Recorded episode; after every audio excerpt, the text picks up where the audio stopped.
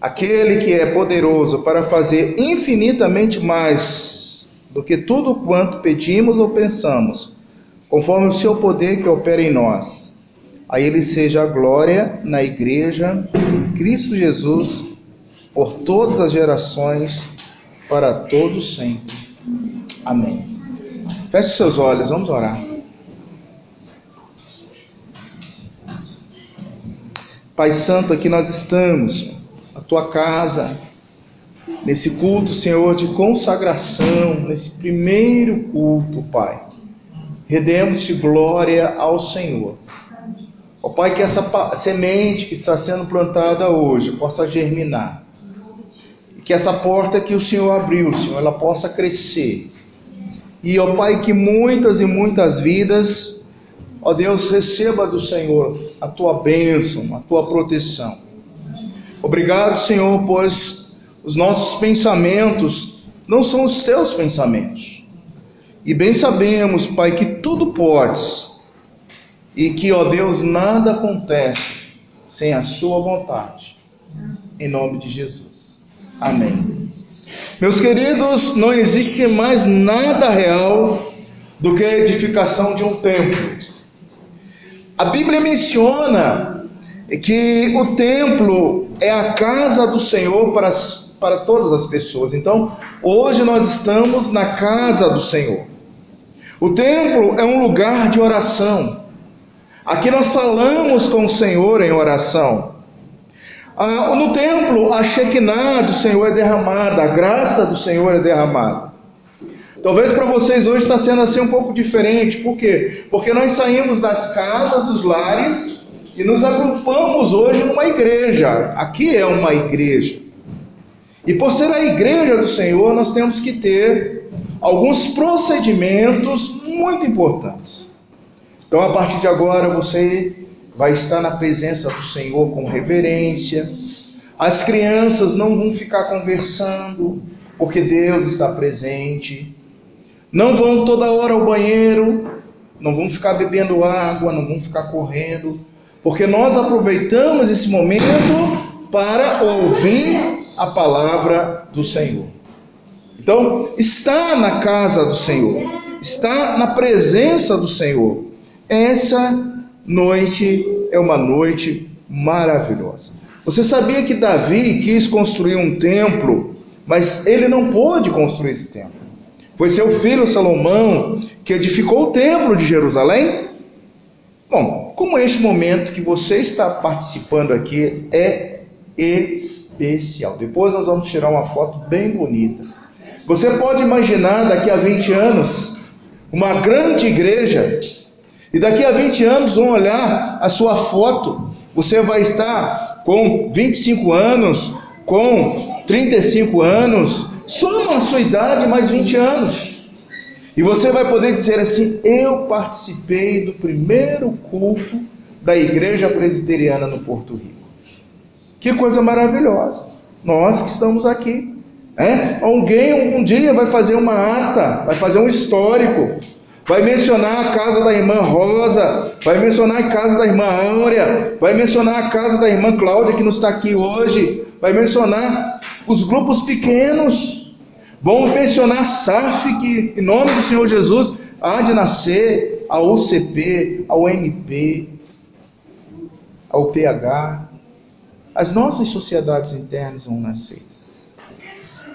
Hoje eu quero que você olhe esses dois últimos versículos aqui. O capítulo de número 3 começa o bloco que nós lemos no versículo 14, do 14 ao 21. Os versículos escolhidos nessa noite, o 20 e 21, o que está acontecendo? O que esse contexto fala? Ora, primeiro, olha aí. Primeiro nós temos Paulo orando. Esse texto é uma oração. Bem poderia ser a oração feita aqui nessa noite. Paulo está orando. E Paulo está orando de joelhos. A gente ainda não fez isso, mas antes de terminar o culto, nós vamos dobrar os nossos joelhos.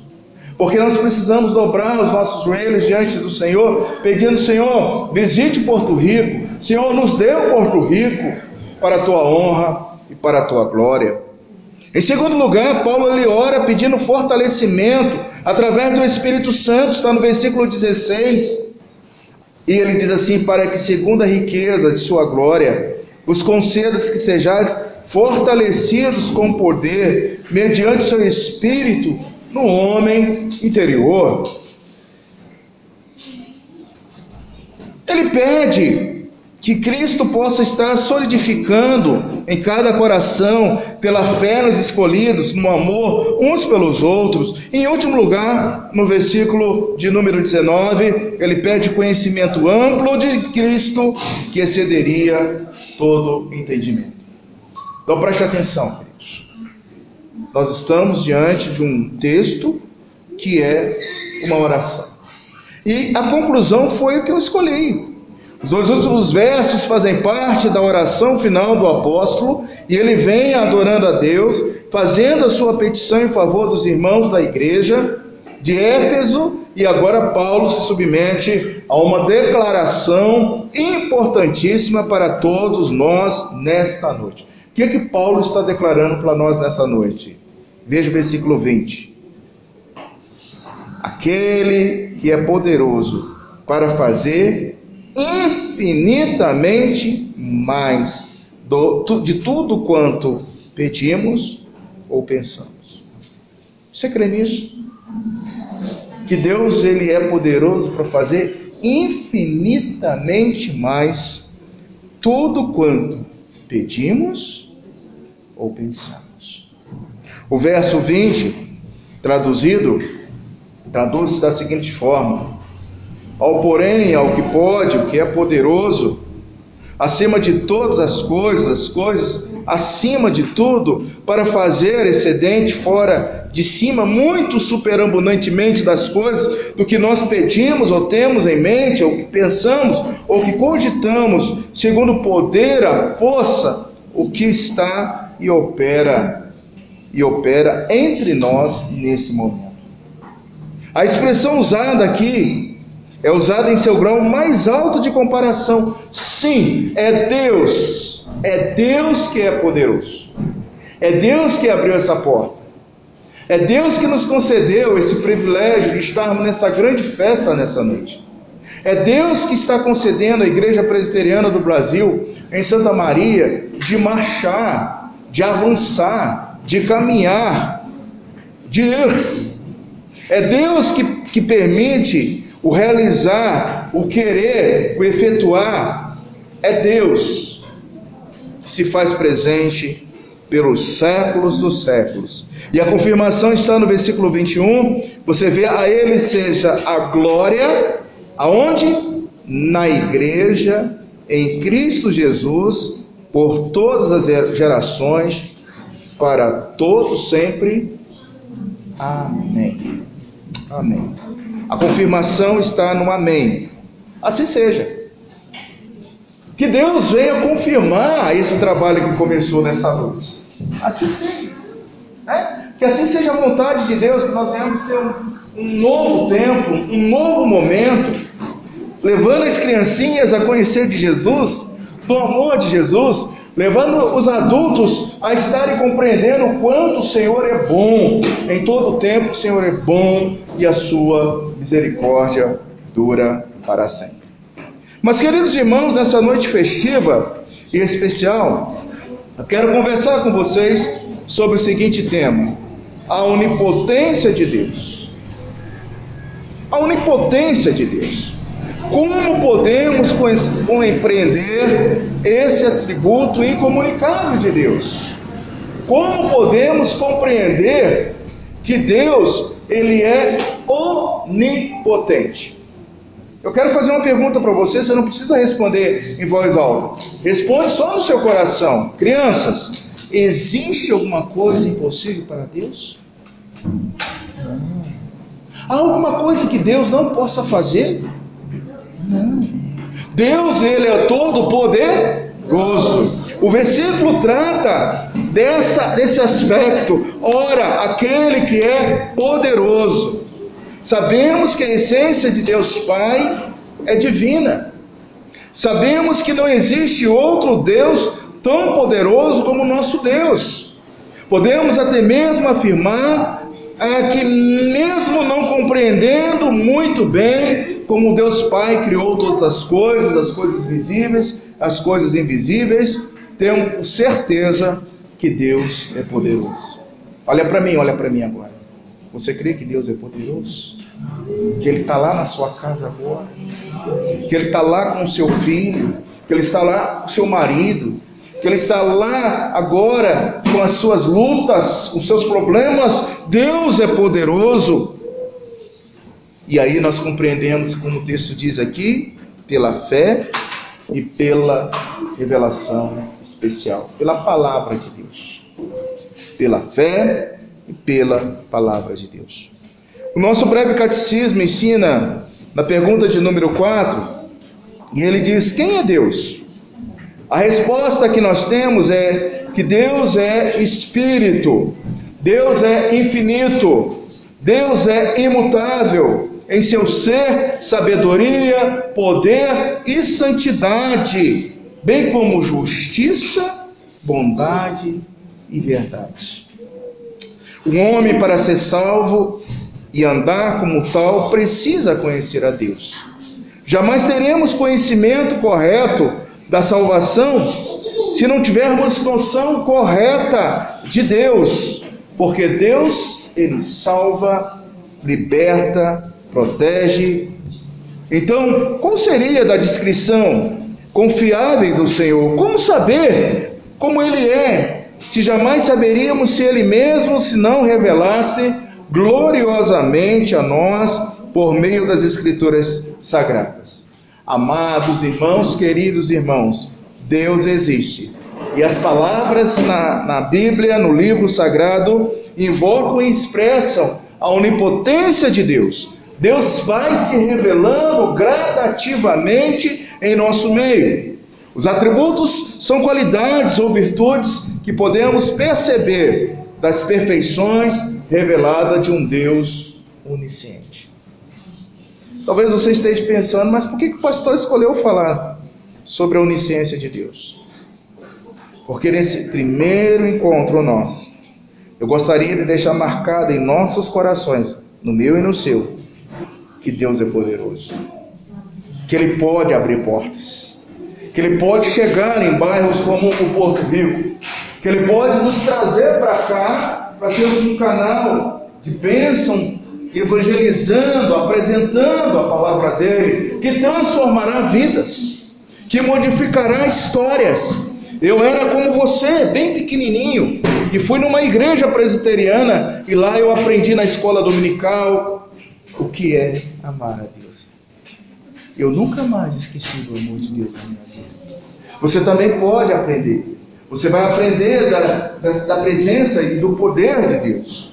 Quando nós olhamos para Deus, nós queremos dizer que Ele é espírito. Isso significa que Ele não possui natureza corpórea como os homens. João capítulo 4, 24, coloca dessa forma. Os anjos também são seres unicamente espirituais, porém são criaturas de Deus e dependentes dele. Amados, os homens, além do corpo, possuem a sua parte material, o espírito, a essência do homem é, portanto, composta da união do espírito com o corpo, porém, ele está inserido num contexto e não pode sair dele. Isso coloca também uma condição muito importante para você nessa noite. E eu pergunto: como está a sua alma? Talvez você entrou aqui e não tenha parado para pensar, mas você tem uma alma que carece de Deus. A minha alma tem sede de Deus. O meu espírito anela em Deus, meu Salvador. Outro aspecto importante, queridos, é entender que Deus é infinito. Isso significa dizer ser impossível medir ou quantificar os atributos divinos de Deus. A infinidade de Deus pode ser vista em relação ao seu tempo. Quantos anos há um trabalho aqui nesse bairro? Quantos anos nós temos estado presente aqui e hoje o Senhor permitiu que nós pudéssemos abrir essa congregação. Há mais de quatro anos, oito anos, não é isso? A irmã vem fazendo um trabalho nesse bairro. Mas não dá para medir o tempo, a intensidade, a durabilidade. O que nós podemos entender é que aprove Deus, na sua infinitude, marcar no seu relógio essa data, essa noite, esse momento para estarmos aqui. E todos nós que estamos aqui foi porque Deus assim permitiu. Eu quero terminar a nossa reflexão falando de algo muito importante que é, Paulo coloca aqui no versículo 20, no capítulo 3 de Efésios. Além do Senhor fazer infinitamente mais tudo quanto pedimos ou pensamos, ele diz assim: ele opera de modo natural, sobrenatural. Queridos, Deus é imutável em seu ser. Isso significa que Deus não é passivo de mudança. Em Deus não há progresso nem retrocesso. Em Deus não há progresso nem retrocesso. O que queremos afirmar com isso? Isso significa dizer do que era já foi, do que é também já foi. No cronos de Deus, né, no kairos de Deus, melhor dizendo, tudo já foi consumado, até o estarmos reunidos aqui nessa noite. Então Deus é imutável nos seus decretos, nas suas promessas, no seu amor, na sua verdade e na sua misericórdia.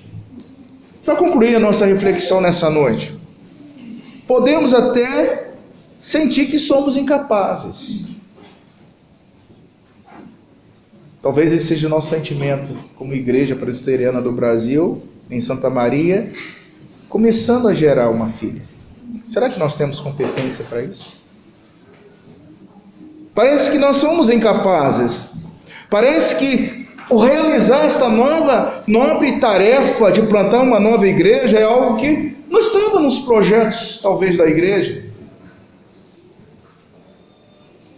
Mas eu quero dizer algo para você e para mim nessa noite. Ao meu coração, como o apóstolo Paulo mostrou nesta oração. Você viu? Qual foi a maior preocupação do apóstolo Paulo ao, como cooperador, como plantador, como é, maior missionário entre os eleitos. A lição de Paulo nesta oração aqui, capítulo 3, 14 a 21, serve para todos nós. Deus vai trazer os seus vasos. Deus vai trazer aqueles que vão adornar essa futura igreja. Deus vai nos capacitar se nós não somos capacitados, Ele vai nos capacitar. Deus vai operar, transformar vidas que resistem, que moram nessa localidade. Aqui eu já vejo liderança de todas, liderança da UPA, liderança da mocidade, liderança da SAF, liderança dos pequenos grupos, liderança. Eu já posso começar vendo isso. Nós podemos começar como apóstolo Paulo começou pedindo a Deus que nos dê um lugar de oração e pregação da palavra de Deus.